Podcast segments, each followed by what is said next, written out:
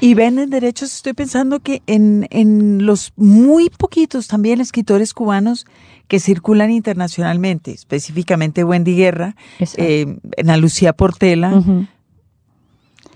Ena es la escritora, yo creo, más joven que se conoce fuera de Cuba. Se me acabó la lista. Ahí van a tener que ver esta selección que yo he traído, que son los que vienen después de Ana Lucía Portela, ¿no?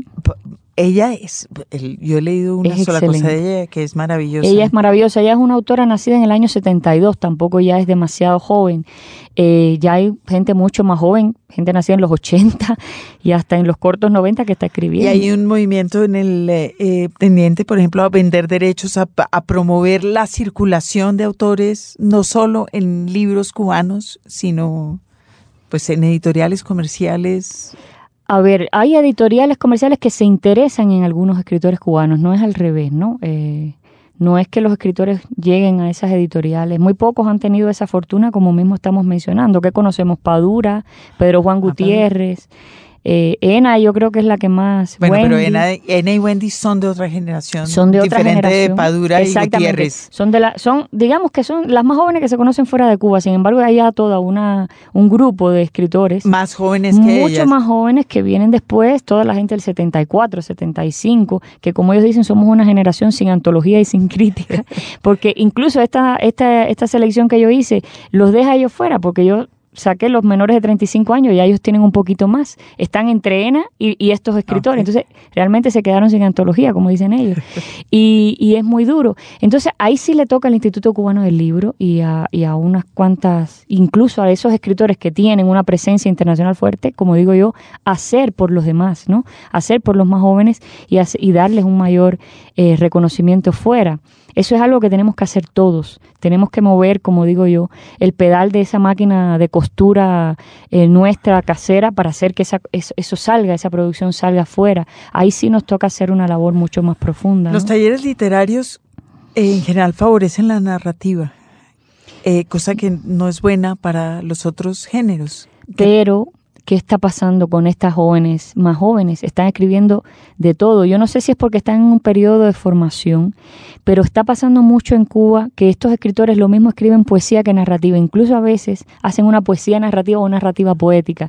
Entonces, eh, eso es una cosa muy también distintiva de este, de este grupo más joven, ¿no? Yo no quiero llamar generación porque a ella no les gusta, yo lo voy a respetar, pero digamos de este grupo, ¿no? De los más jóvenes, que están escribiendo esas, como ya hay tan pocas fronteras entre todo, está pasando también con, con eso, ¿no? Y entonces ya, ya los talleres de narrativa, como diría eh, Eduardo Eras León, si no sirven para enseñar o para dar las coordenadas de por dónde más o menos cuáles son las armas para escribir o para evaluar la narrativa, por lo menos los hace mejores personas. A, esta, a ellos los está efectivamente haciendo buenos lectores, escritores interesados y escritores que están experimentando mucho, ¿no? Están en, mucho, en un proceso muy grande de experimentación. Eso también lo, los caracteriza. Y bueno, vamos a ver si encuentran qué camino. A lo mejor el camino es así, eh, doble, ¿no? Tanto poesía como narrativa. O a lo mejor Y también hacen crítica. Muchos de ellos son profesores. En fin, que es interesante, ¿no? Por donde van, por donde van ellos despegando. Hay que ver después qué, qué camino siguen. Los libros. Señal Radio Colombia. Hay por lo menos dos formas de mostrar una erudición irritante. Un personaje inolvidable.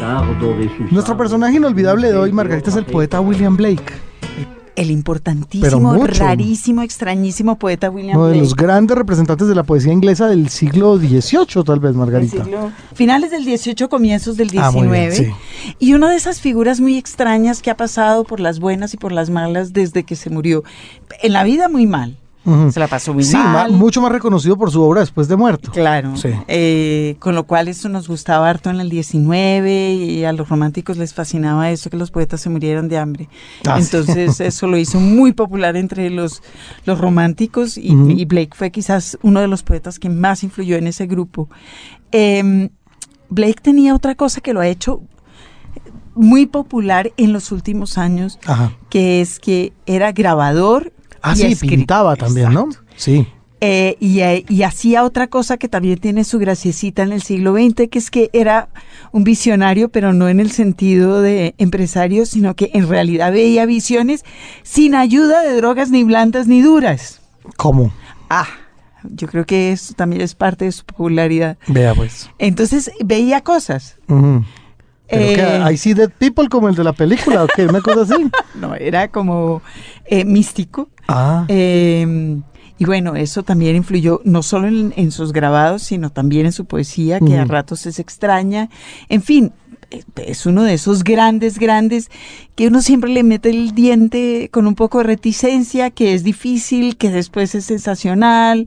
Eh, y que eh, estará ahí por muchos siglos más, creo yo. le, traje, eh, solo para hacerle fieros, una edición asquerosa. A ver, pero ¿por qué? es que no, es, no, es, no está muy bien impresa. Eh, de, de, Songs of Innocence, que es quizás lo más clásico de Blake, en donde se puede ver sus grabados. Sus grabados, por eso ahí es que le digo que la, la impresión no es muy buena. Bueno, pero pues tampoco se le puede pedir. Mire los libros que hacía tan absolutamente maravillosos. claro. Eh, como libros iluminados medievales, eh, como incunables, eh, escritos a mano. Y bueno, aquí están los textos. Y, y, copié para leerles a los lectores la estrofa más manida y recordada y citada de Blake, que como para que vayan acomodándose y sabiendo de quién estamos hablando, que es esa que dice, para ver un mundo en un grano de arena y un paraíso en una flor silvestre, sostén el infinito en la palma de la mano y la eternidad en una hora. Eso es Blake y, bueno, creo que hay más libros con epígrafes que tienen ese epígrafe que libros que versos escritos por Blake. Así que ahí va uno viéndolo. Es verdad eso. Escritor arduamente citado en epígrafes. Sobre todo en epígrafes y sobre todo esto del infinito en la palma de la mano y la eternidad en una hora. Eso es de Blake que era verdaderamente genial.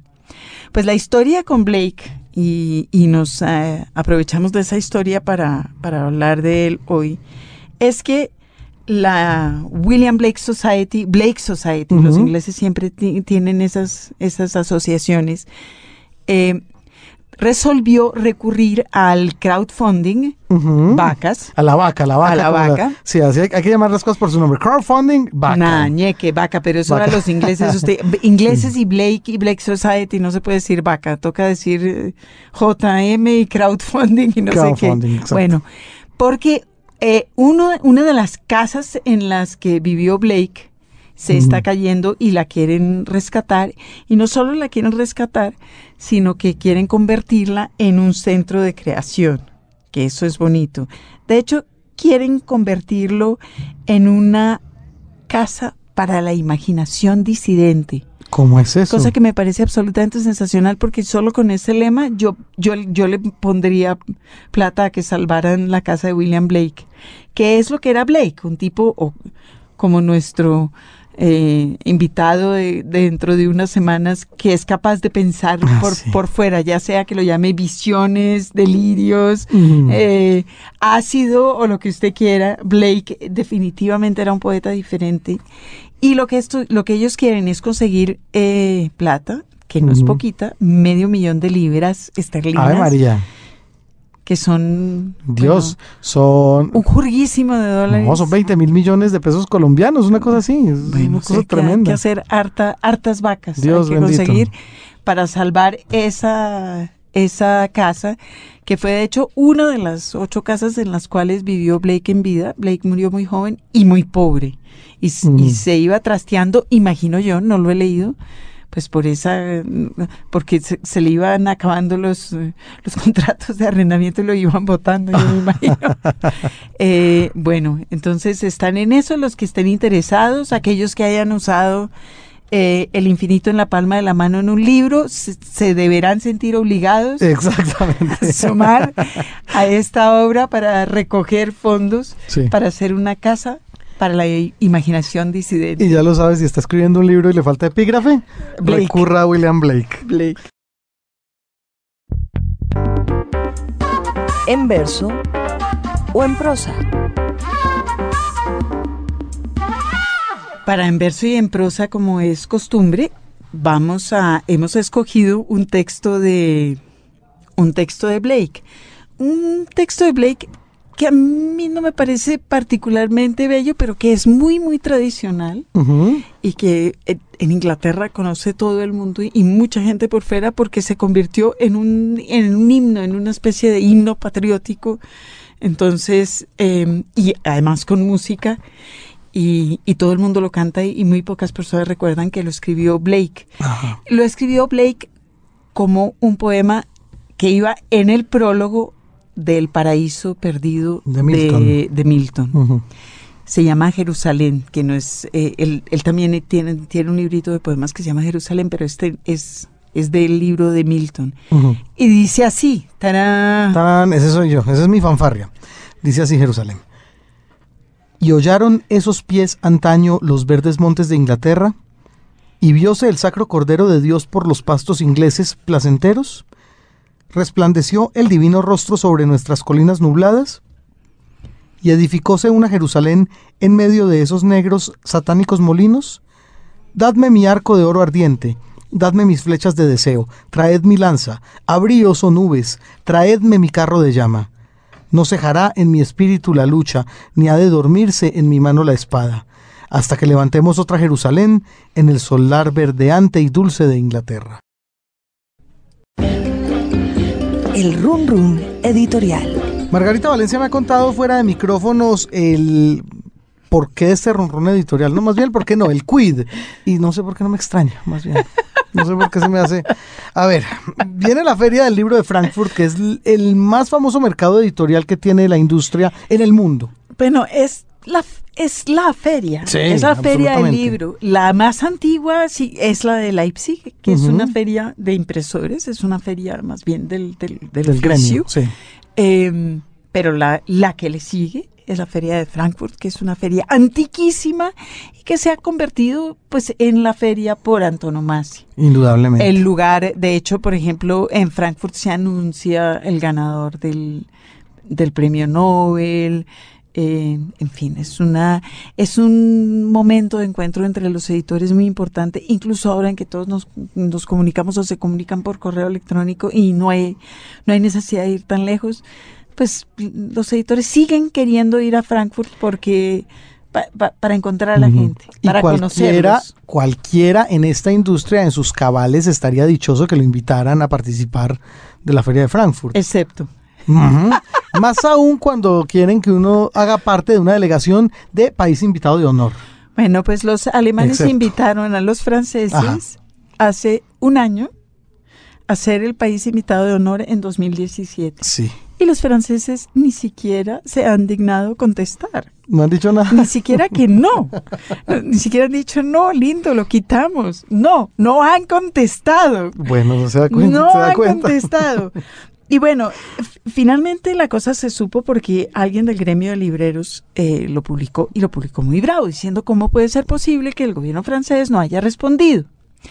Entonces, habiendo destapado ya, habiendo mm, roto el avispero, eh, empezó a saberse la verdadera razón, aparte de la arrogancia francesa, que es que está todo el mundo paralizado esperando a ver quién paga la cuenta. Usted ah, sabe, usted sabe ese dicho maravilloso de que el que se queja paga la cuenta. Entonces está todo el mundo esperando a ver si es el Estado el que anuncia y entonces el Estado paga la cuenta o si es el gremio de editores.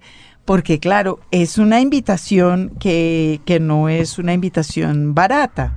No, de acuerdo. Pero... Calculan, calculan ellos em, que 8 millones de euros.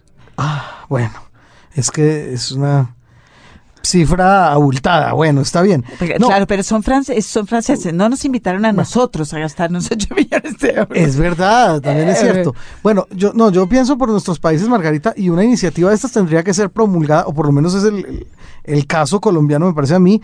La bandera la llevaría el Ministerio de Cultura con solicitud seguramente de fondos privados o con crowdfunding, como lo dijimos. con vaquita. con vaquita. Sí, eh, pero yo creo que aquí, por ejemplo, aceptaríamos eh, gustosos una invitación de esas. Claro, y también los alemanes han dicho eso, y se han venido países pequeños, han venido países que se han gastado un millón de euros, millón y medio, eh, en fin, no es necesario gastarse ocho millones de pesos, pero eso sí es como si lo invitan uno a, a Buckingham y no va porque no tiene los dos millones de dólares que le costaría el vestido para para el matrimonio de la reina. Bueno, entonces, pues uno va, uno tiene que decidir si va no tan bien trajeadito, pero va, o si no va.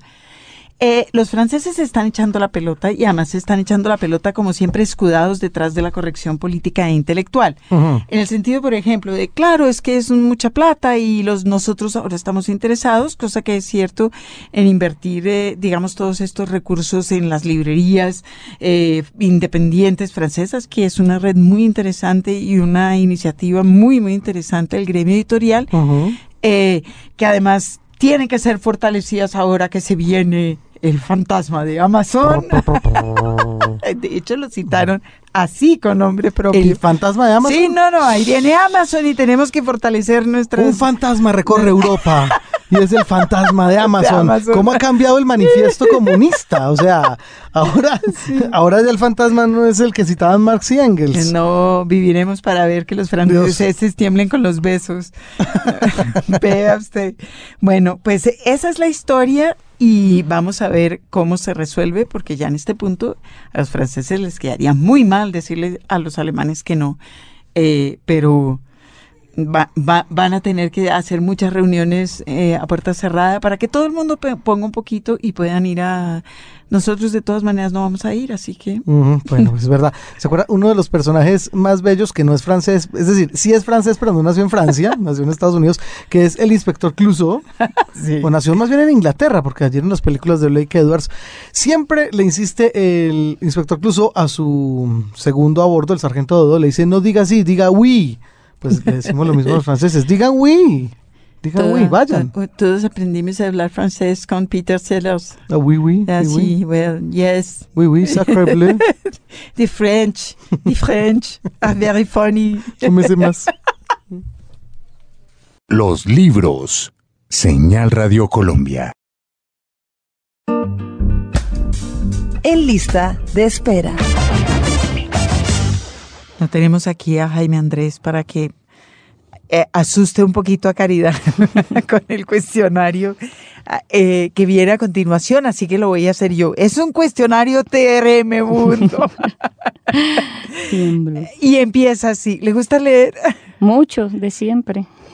De siempre, desde chiquita lee. Desde pequeñita. Ok. Eh, ¿Tiene alguna hora en especial para la lectura? Mm, hora. Sí, ¿le gusta leer por la mañana, por la noche? Leo a cualquier hora porque además estoy obligada, pero me ha gustado siempre mucho leer antes de dormir. Esa es la siguiente pregunta. ¿Distingue entre lo que, lo que lee por oficio y lo que lee por placer? Trato, trato. Cada vez puedo menos, pero, pero trato de hacer una distinción, porque no todo lo que uno lee por oficio eh, le gusta. Sin embargo, lo que uno lee por placer, claro, uno lo selecciona, es lo que decide que quiere leer en ese momento. ¿no? ¿Y dedica algunas horas al día o a la semana a la al ocio, a la lectura por ociosa? Sí, claro, claro. Tengo, que, regalarme algo, Eso, lee en papel, siempre lee en, pantalla, tiene un lector electrónico. No soporto la lectura electrónica. Para mí el papel es lo, lo máximo, como diría alguien, ¿no? Eh, ¿Tiene algún género favorito? La narrativa. La narrativa me gusta mucho. ¿Cuento, novela? Sí, indistintamente, el cuento, la novela. ¿Y edita? ¿Usted edita? He editado y edito cuando puedo, cuando tengo la oportunidad, sí. ¿Escoge qué editar? Usted ya está en esa posición sí, privilegiada. A veces sí escojo qué editar, otras veces me lo piden y bueno. ¿Y le eh, gusta editar narrativa? Me gusta editar narrativa. He editado también ensayo, he editado revistas, que es una cosa totalmente diferente y muy difícil. Eh, bueno. En algún momento, bueno, edité la revista Casa de las Américas. ¿Qué es diferente de editar una revista, de editar un libro? Una revista tiene una cantidad de trabajos en diferentes tonos, estilos, diferentes autores, diferentes temáticas y esa revista al mismo tiempo tiene que tener una, una organicidad, una unicidad, un rigor eh, editorial, ¿no? Hay que mantener determinadas normas. Entonces hay que llevar todos esos trabajos a esa norma, sin quitarles la personalidad, el tono y, eso personal, ¿no? De cada escritor. Entonces es muy difícil, a veces se hace difícil. ¿Cada cuánto se publica Casa? Cada tres meses, la revista Casa de la América, cada tres meses, trimestral. Ok. ¿Y con los libros? Con los libros eh, es más fácil en el sentido de que solo depende del de el contacto con ese, con ese autor, ¿no? Eh, pero a veces se puede hacer difícil en dependencia del el contenido del libro, de, la manera en que esté escrita, si es una traducción, si no es. Eh, los libros tienen su... ¿Ha editado cosas para niños?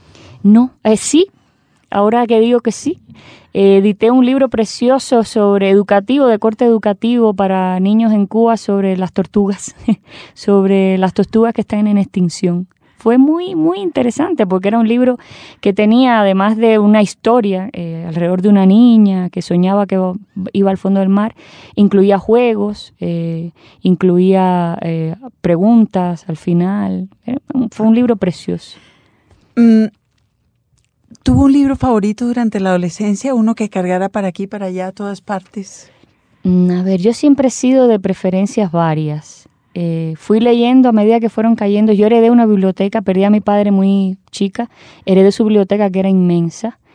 Y, él eh, era un lector de literatura? Era, era un lector voraz. Eh, fue un hombre que se formó él, autodidacta en ese sentido, y tenía desde Kafka, Vargas Vilas hasta las obras completas de Lenin, por decirles algo, ¿no? Sí. Eh, o todas o las obras completas José Martí. Eh, para mí era, yo crecí ahí, en esa biblioteca, ¿Y, con libre acceso? Con libre acceso. sacar lo que se le Había un solo libro que yo podía tocar y era el tomo 18 de las obras completas de Martí, que era la poesía, donde estaban los zapaticos de rosa.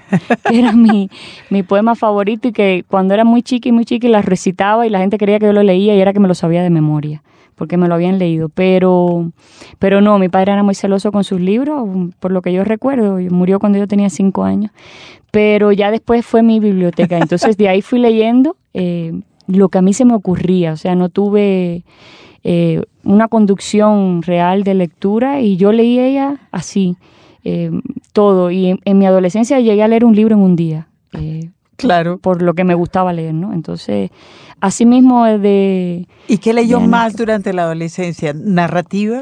Leí mucha narrativa, muchas obras de aventura, como es lógico. Em, leí cosas románticas. Hay una escritora cubana, Gertrude Gómez Avellaneda, que estamos celebrando el bicentenario, de la que me leí, por ejemplo, sus cartas de amor. Eso me apasionaba en mi adolescencia, ¿no? Leí muy joven a la, a la Avellaneda y, después supe que era un clásico de la literatura cubana. Cosas así, ¿no? Era muy, muy anárquica en ese sentido. Así que... Iba mirando y si le iba gustando lo leía. Exactamente. Por lo general no me gusta abandonar un libro una vez que agarro un libro, me hago el firme propósito, a veces no me gusta, pero digo, lo tengo que terminar. No sé por qué soy tan así. Pero me empeño y digo, lo tengo que leer. Eso es un gen necesario para ser editor. sí, he sido así de siempre, ¿sabes? Desde niña, no sé. Y después, cuando fue a la universidad, ¿qué autores descubrió que no conocía? Descubrí, mm, los descubrí más por la manera en que me los enseñaron. Dostoyevsky es una de mis grandes pasiones. Shakespeare, eh, Dostoyevsky. Tuve una profesora, la doctora Beatriz Maggi, que enseñaba que la literatura era la vida, por tanto había que leerla así, no con teoría, sino desde la vida, y eso a mí me apasionó, y esa es mi teoría, ¿no? Eh, me agobian mucho los textos teóricos para hacer análisis literario, yo prefiero hacer una crítica más apegada al texto y a lo que eso le puede provocar al lector, como nos enseñó Beatriz Maggi, y ahí descubrí esos grandes autores de la literatura inglesa y norteamericana incluso que ella nos enseñaba. Y la rusa, que era, ella era una especialista en literatura rusa impresionante y esos grandes autores para mí fueron, enseñados por ella, fueron como un descubrimiento. Algunos los había leído ya de aquella biblioteca, ¿no? Eh, y, pero allí sí fueron la revelación, ¿no? Y otros que sí eh, los aprendí a conocer aprendí a conocer en las aulas ¿no? de la Facultad de Artes y Letras de la Universidad de La Habana. Y de ahí cayó a Casa Las Américas, el instituto. Y, hacia dónde se dirigieron sus intereses literarios o hacia dónde iba ese trabajo. Indefectiblemente hacia la literatura latinoamericana, ¿no? La, la escuela de letras le da una formación general a bueno, uno. qué, bien que en la escuela de letras Eh, no. Sí, no, hay una formación general en todas estas literaturas desde la antigüedad hasta la modernidad. Eh, allí hice cursos que, de autores que me interesaron específicamente, como uno de Borges, que me apasiona Borges, ¿no?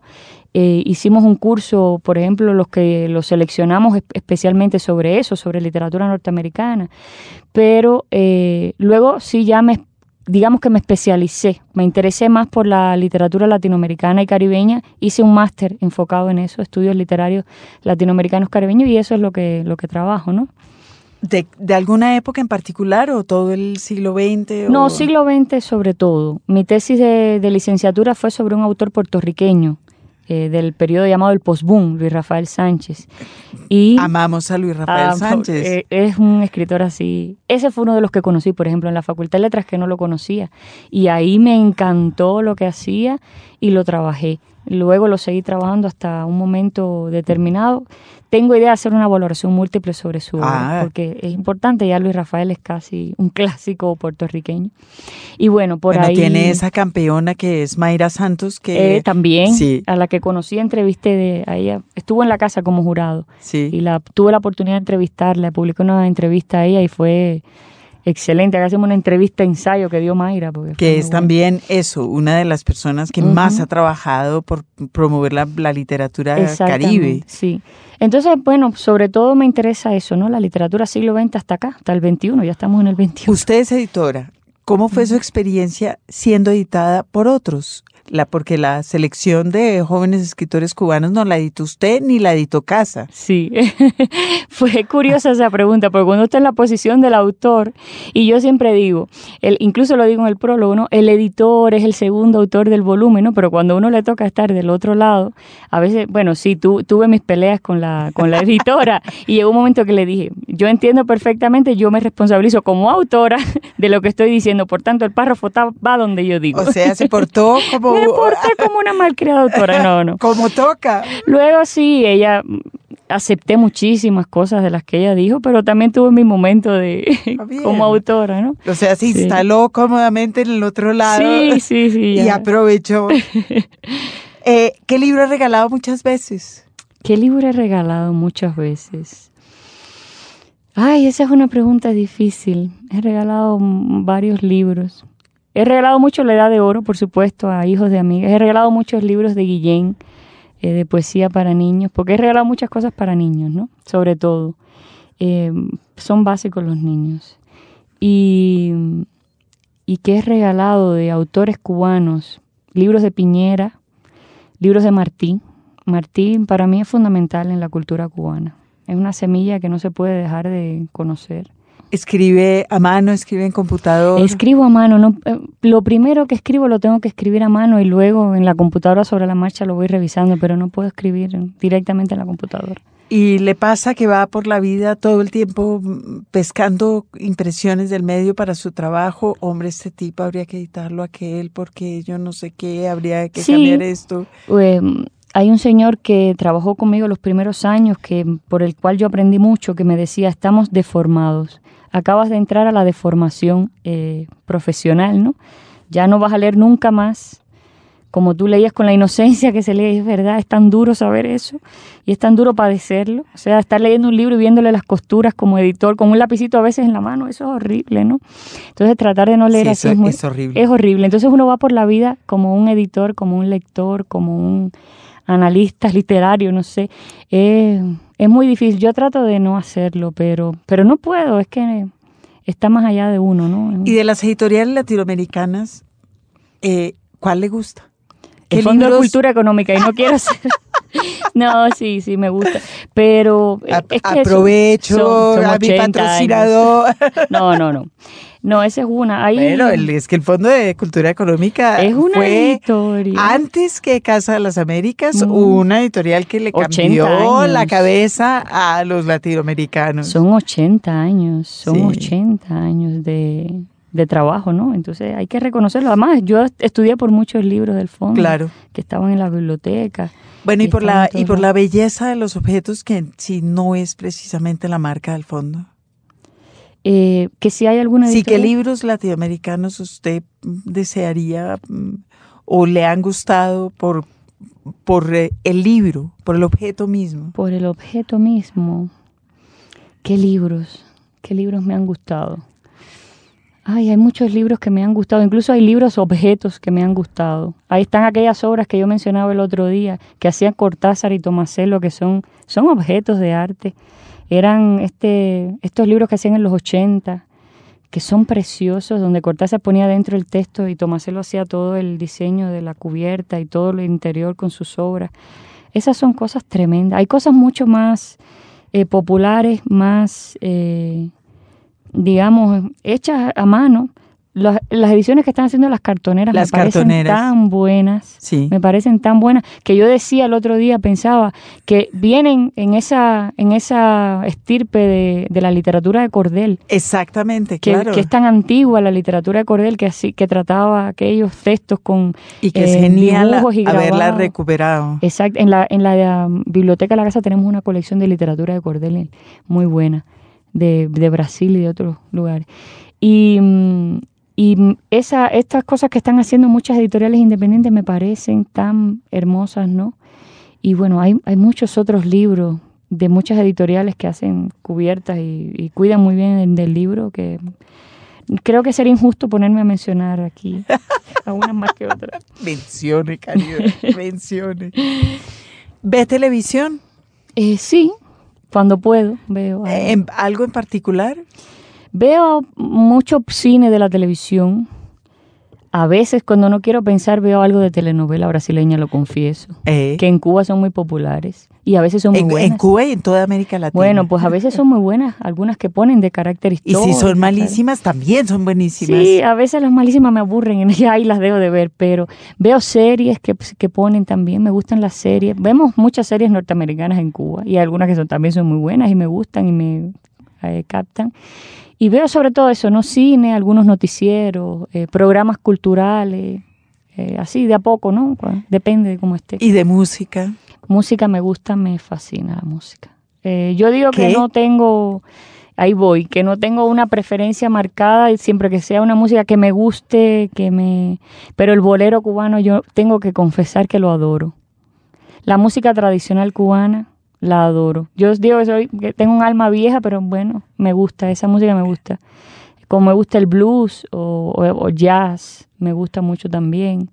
Y hay músicas eh, latinoamericanas de cantos de estos, como Mercedes Sosa que canta con esa dolor de pecho que a mí me, encanta, me fascina. ¿Trabaja con música? Eh, depende, hay momentos que no puedo. ¿Lee con música? Tampoco. No puedo. Yo necesito una concentración cerrada para, para escribir y para leer.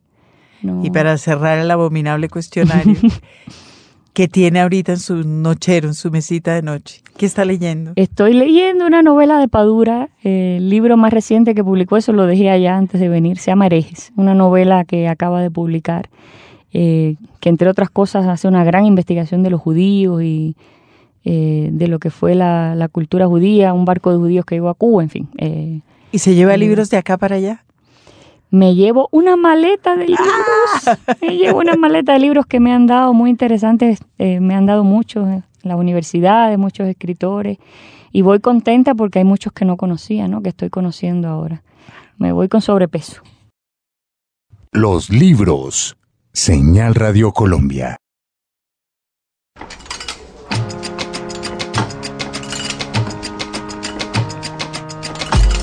Así anda el mundo editorial.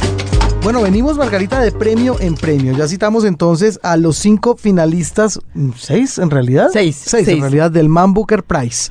Eh, con una inclinación, ya lo notamos muy fuerte, de eh, escritores editados por una sola editorial. En este caso nos vamos a encontrar ahora con nuevos nominados, pero de otro premio bien importante, el National Book Awards en la categoría ficción. El National Book Award en Estados Unidos Bueno, este año además hubo esa discusión que ya acabamos de mencionar sobre cómo haber abierto el Man Booker a los gringos tenía a los ingleses paralizados de miedo de que los gringos se fueran a tomar el premio.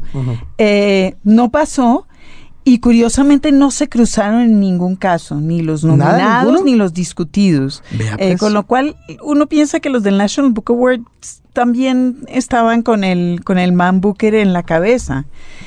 Acaban de echar la lista, la, lista de semifinalistas de 10. Son cinco hombres, cinco mujeres, tres escritores reconocidos, dos que publican su primer libro, uno de ellos, un rockero. Ah, sí. Eso me tiene, me, me, pareció, me pareció que era completamente divertido.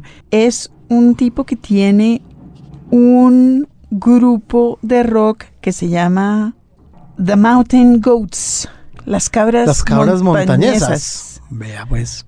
Yo los estuve oyendo eh, por YouTube pero voy a esperar a que usted los oiga y me diga yo qué debo pensar. Bueno, el caso es que uno de los miembros de los Mountain Goats está nominado al Premio National Book Award. Sí, que eso ya, eso ya, eso ya es humillación, francamente. En todo caso, eh, hay dos libros de cuentos. Ah, sí. Dos libros de cuentos, que eso nos parece que es una buena señal. Eh, se han quejado mucho porque se brincaron a Lydia Davis, que creo que fue National Book Award el año pasado. ¿Se acuerdan de estos cuentos cortitos tan maravillosos? Ah, sí, sí, sí, sí. Pero están programa. tres pesos pesados que son Jane Smiley, Marilyn Robinson y Richard Powers. Eh, el, comentarista de Guardian dice que le van a dar el premio a la Robinson, que ha escrito una saga sobre sobre cristianos y cristianismo. Y este es su tercer libro. Ya, ya no leímos, ya no leímos ninguno. El único de estos libros que, yo conozco y que ya empecé a leer es el del libanés Rabi Alamedin, que aunque es libanés, escribe en inglés. Y la novela de él que empecé a leer es una novela de una mujer que vive muy encerradita en su en su casa traduciendo libros al árabe. Ah, Por ejemplo, a Bolaño y, y Nabokov y cosas así. Ya les iré contando cómo va. Parece que ese no está entre los favoritos. Pero fíjese ah. que eh, en Estados Unidos la cosa editorial está mucho mejor distribuida que entre los Man Booker. Porque este Alamedín, por ejemplo, es publicado por Grove Atlantic, que es una editorial independiente. Eh, y una gran editorial independiente, literaria. Sí. Eh, Clay, Robinson y Doer son publicados por Norton, que es otra editorial independiente. Es una editorial que además. Oiga, esto está muy diferente entonces al, al, panorama del Man Booker. Sí, y Norton, por ejemplo, publica cuentos, eh, y Norton es además querido por todos los que nos movemos cerquita de la academia porque publican antologías, publican libros para estudiantes, en fin, son una editorial muy juiciosa. Farrar, Strauss y Giroux eh, que fue durante años y años la gran editorial independiente y ya no lo es, también tiene un nominado, pero ellos ahora son em, de, de Macmillan que es a su vez de un grupo alemán o al revés, no me acuerdo. Un nominado es de Scribners, que también es de este grupo. Sí. Eh, y un último nominado es de Random. O sea que solamente tienen uno. Ah, muy bien. Bueno, que, se note el equilibrio en todo caso. Sí, de hecho es una lista mucho más equilibrada mm, desde la más políticamente correcta diríamos, desde la perspectiva de género, de las editoriales independientes, en fin. vamos a ver a quién se lo a quién se lo dan. Mire usted además cómo esa suerte de listados habla tan diferente de, las filosofías de, de, un premio, ¿no? Es verdad, es verdad. Miraremos después quién gana y comentaremos. La casita de papel. Pues en esta casita de papel mm, resolvimos hacer trampa, no, hacemos otra cosa que hacer trampa, porque es que nos topamos en el Guardian con unas páginas, unas apenas una muestrica del que será el nuevo libro de Murakami que se que se publicará en diciembre. Esto apareció en el, en el, en el Guardian pensé que no habíamos hablado del libro anterior de Murakami, que lo dejamos pasar, ¿verdad? Sí. Y que es un libro que tiene que ver con música y que tiene que ver con jazz, o sea que le tendremos que parar más bolas. Es verdad. Bueno, eh, estamos en una sección que se llama La Casita de Papel, donde hablamos de literatura infantil y juvenil, a lo cual voy entonces a decir que lo nuevo de Haruki Murakami tiende a eso eh, es un libro además ilustrado precioso, La librería extraña. La extraña, la, extraña, biblioteca, de un muchacho que va a buscar un libro eh, en una biblioteca y le pasan pues las cosas raras que le pasan a los personajes de los libros de Murakami. Pero tenemos eh, una voz adicional sobre esto de Murakami. Qué emoción, estoy feliz, ya que estábamos grabando parte de estas secciones en el estudio de nuestra hermana emisora radiónica, estoy dichoso de que nos acompañe en este momento la, trajimos de una oreja. A Dayana Rodríguez, programadora de Radiónica, y además de ello, la persona que conozco en la vida más fanática de Haruki Murakami. Pues imposible no traerla. Hola Dayana, qué emoción. Hola, qué emoción la mía. Muchas gracias. Tan rico que es cuando uno siempre ha oído y cuando uno ya está acá, uno es como muchas gracias por invitarme a tu programa. Eh, buenísimo. Ya es de la casa. Dayana, pues usted sabe cosas sobre estas ilustraciones. Bueno, resulta que em, soy, sí, lo confieso, eh, amo mal a Murakami, casi todos sus libros, los que he podido tener, pues los he leído. Y resulta que también a mí me gustan mucho las ilustraciones. Yo soy amante de los ilustradores y los busco. Y, hace un tiempo, eh, a través de Facebook, encontré una ilustradora que se llama Yuko Shimizu. Y a ella la empecé a seguir porque su trabajo es maravilloso, es muy bonito. Cuando en medio de esto la veo que publica cosas de Murakami, yo, perdón, toca hacer un alto y toca mirar muy bien de qué se trata. Y sí, resulta que esas ilustraciones de las que están hablando las hizo Yuko Shimizu. Y son unas ilustraciones, pero maravillosas. Es hermoso. Maravillosas, ahí sí. Son de un preciosismo, además cada una tan diferente de la otra algunas eh, como imitando esas páginas de los libros naturalistas, ¿ustedes recuerdan? Por ejemplo, estoy pensando en los perros o en esas plumas, pero está esa La biblioteca, hay una biblioteca, la primera ilustración que aparece en el Guardian es la de la biblioteca, que es una ilustración maravillosa por lo pavorosa no es una no es una ilustración que invite a leer, ¿verdad? Con esa cantidad de libros extrañísimos. ¿Cómo crea uno eso? Yo siempre me puedo pensar, cada libro, cada cosa que va pensando o que está escuchando. Porque, bueno, no sé si hay, yo, yo, siempre he dicho que los procesos creativos vienen acompañados de música, una música mental o de verdad una música real, no sé, tengo como esa, creo que un proceso creativo va más, obviamente el silencio y la soledad y hay quien lo hace, pero yo siempre, que hay, siempre creo que hay una música interna que acompaña esos procesos de creación. Y yo creo que el, que el trabajo de Murakami es un trabajo que, absolutamente va con música. Sí, el jazz, el, jazz, me encanta el jazz, la música clásica también, el rock. Eh, y la comida. y las recetas, uno aprende a comer. Creo que yo he aprendido más de cómo hacer eh, pasta. Bueno, pastas, eso estaba pensando yo, que en ese libro del, del pájaro...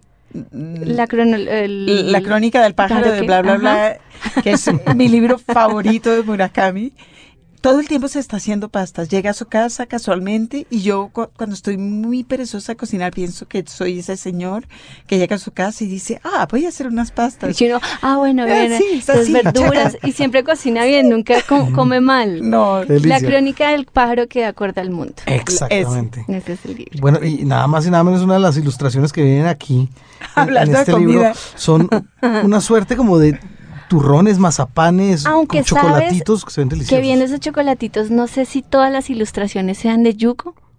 Es que son muy diferentes una de la otra. son muy distintas. Ah, bueno, pues ya Tendremos que, tendremos que esperar a que salga el libro. Sí, pero más de uno, como nuestra querida Diana, está ansioso en casa esperando que el libro salga por fin. Pues haremos. Murakami hace poco dijo en una entrevista, volviendo a recordar la crónica, que su lugar favorito en el mundo era el fondo de un pozo esa, en el personaje en esa novela, ese señor que se hace esas pastas tan sensacionales, también se pasa horas en el fondo de un pozo. Que, que llega por buscar su gato. Buscando a su gato. El gato que se le perdió. Y la vecina es increíble. La, vecina adolescente que, que se aprovecha el sol y le hace unas preguntas. Eh, exactamente. Bueno, pues ahí está Murakami y ya, y ya veremos cuando tengamos el libro, volvemos a invitar a Dayana a, comentarlo acá. Seguro que sí. Igual vuelva pronto, Dayana. Cuando quieran, me invitan, yo feliz. Bueno. Muchas gracias. Sinapsis. Margarita, algo le, algo le está pasando a, a su equipo y empezó a sonar algo. Apáguelo porque estamos grabando.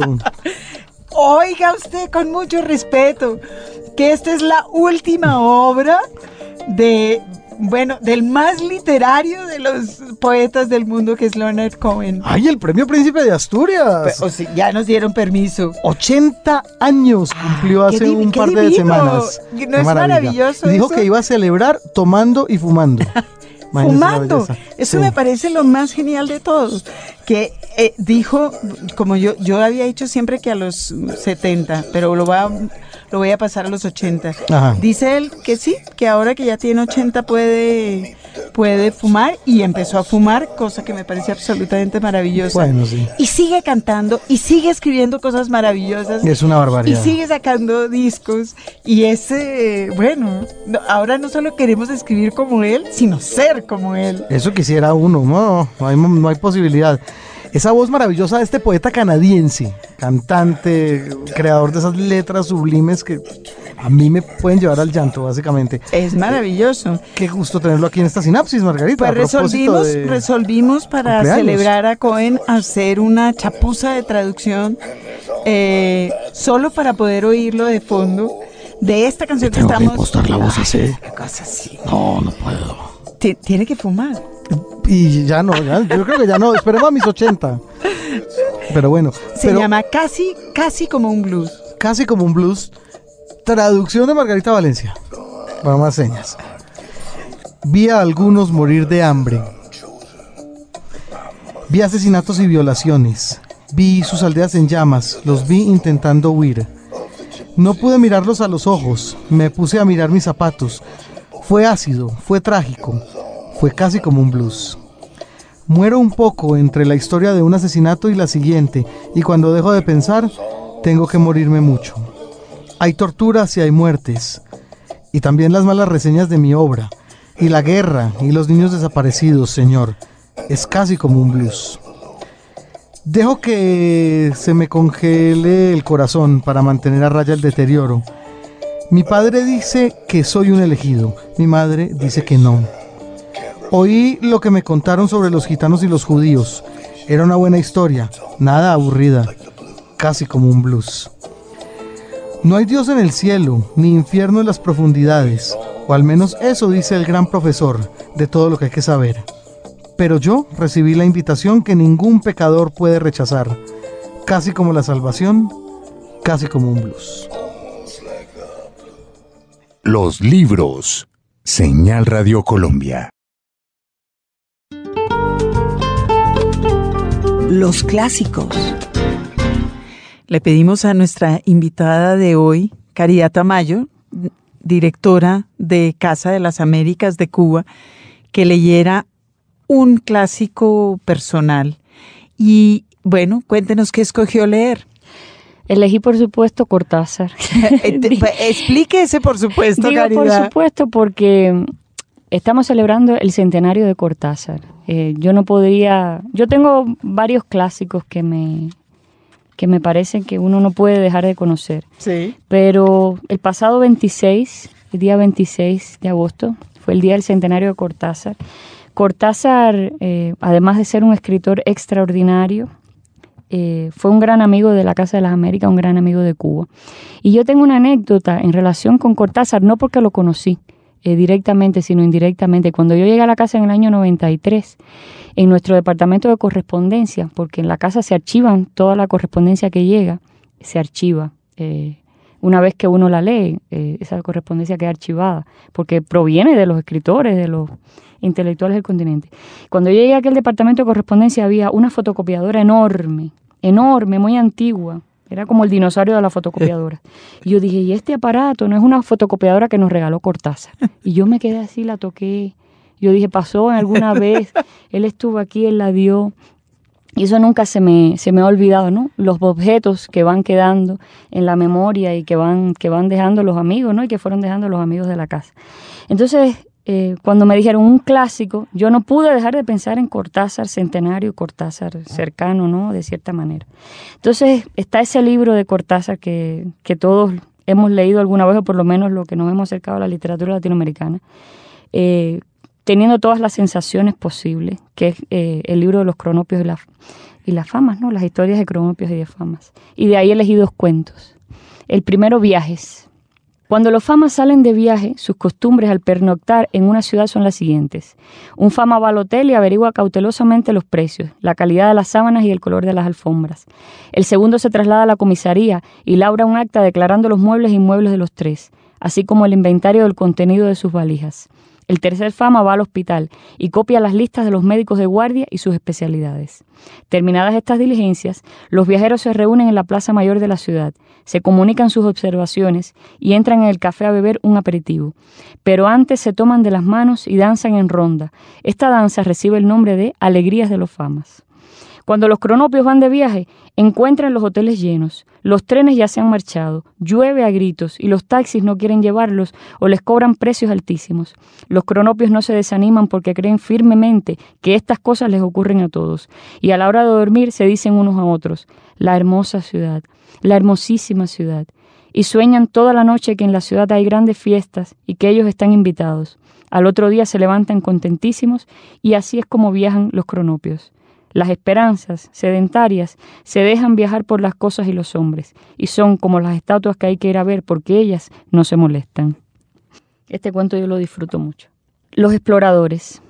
Tres cronopios y un fama se asocian espeleológicamente para descubrir las fuentes subterráneas de un manantial. Llegados a la boca de la caverna, un cronopio desciende sostenido por los otros, llevando a la espalda un paquete con sus sándwiches preferidos, de queso. Los dos cronopios cabrestantes lo dejan bajar poco a poco y el Fama escribe en un gran cuaderno los detalles de la expedición. Pronto llega un primer mensaje del cronopio, furioso porque se han equivocado y le han puesto sándwiches de jamón. Agita la cuerda y exige que lo suban. Los cronopios cabrestantes se consultan afligidos y el Fama se yergue en toda su terrible estatura y dice, no, con tal violencia que los cronopios sueltan la soga y acuden a calmarlo. Están en eso cuando llega otro mensaje, porque el cronopio ha caído justamente sobre las fuentes del manantial, y desde ahí comunica que todo va mal. Entre injurias y lágrimas informa que los sándwiches son todos de jamón, que por más que mira y mira, entre los sándwiches de jamón no hay ni uno solo de queso. Karina, yo le voy a meter un gol ahorita y le voy a pedir que no recite el poema de Martí. No, eso no. no, eso no, de ninguna manera. ¿Te sientes capaz? Un pedacito. Un pedacito. Ay, el de los zapaticos de rosa. El de los zapaticos de rosa. Eh, ¿Cómo es que empieza? Ya Pero eh, nadie la está mirando ni oyendo, así que... ¿Cómo es que dice los cómo es que empieza los zapaticos de rosa? Entre otras y muchas, en eh, el programa de, de Libro al Viento se publicó el año pasado, si no estoy mal, una selección de la de oro de Martí. Ah, sí. Se lo, se lo voy a conseguir para que lo sume a su, a su amor por Martí. Entonces, los zapaticos de rosa. Hay sol bueno y mar de espuma y arena fina, y Pilar quiere salir a estrenar su sombrerito de pluma. Vaya la niña divina, dice el padre y le da un beso. Vaya mi pájaro preso a buscarme arena fina.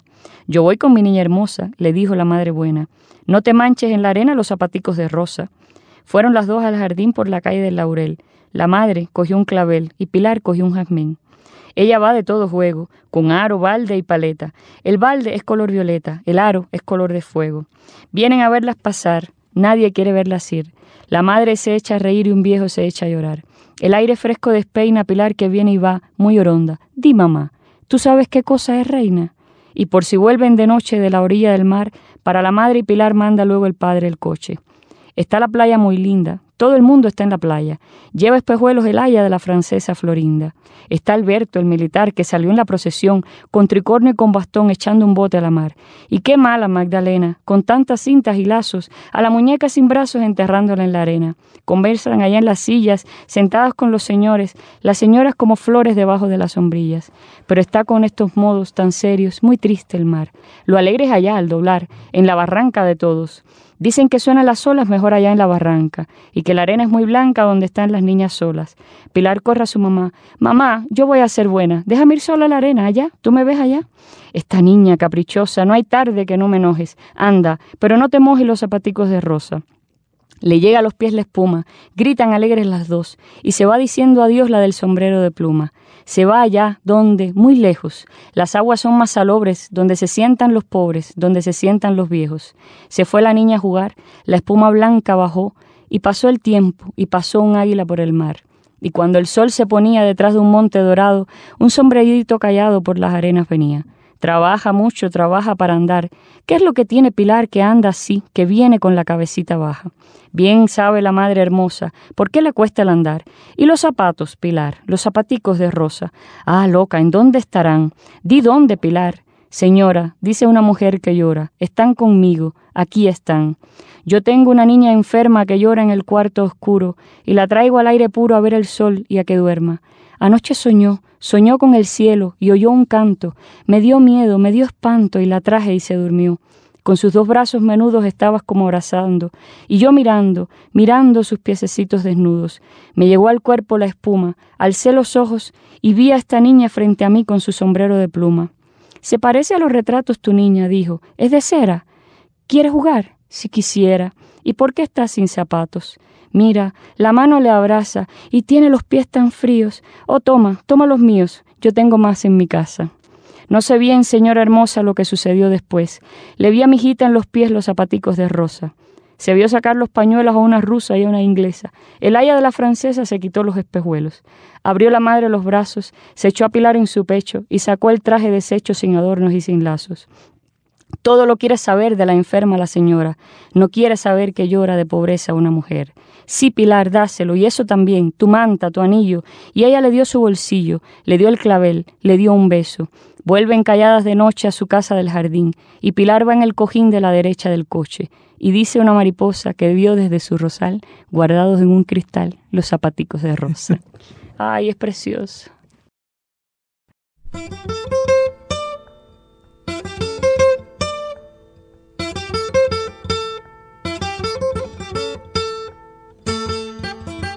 Bueno, Caridad, pues la están buscando de otros lados, por allá en el fondo, por allá en el gimnasio moderno, en el Festival de las Líneas de su mano.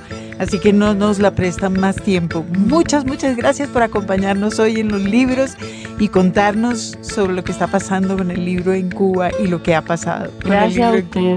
Gracias. A pesar de los nervios me he sentido como en casa. Ah, bien, esta es su casa. Agradecemos a la cubana Caridad Tamayo, directora editorial de Casa de las Américas. Hasta aquí estuvimos con ustedes Margarita Valencia, James González en Control Master y quien les habla Jaime Andrés Monsalve.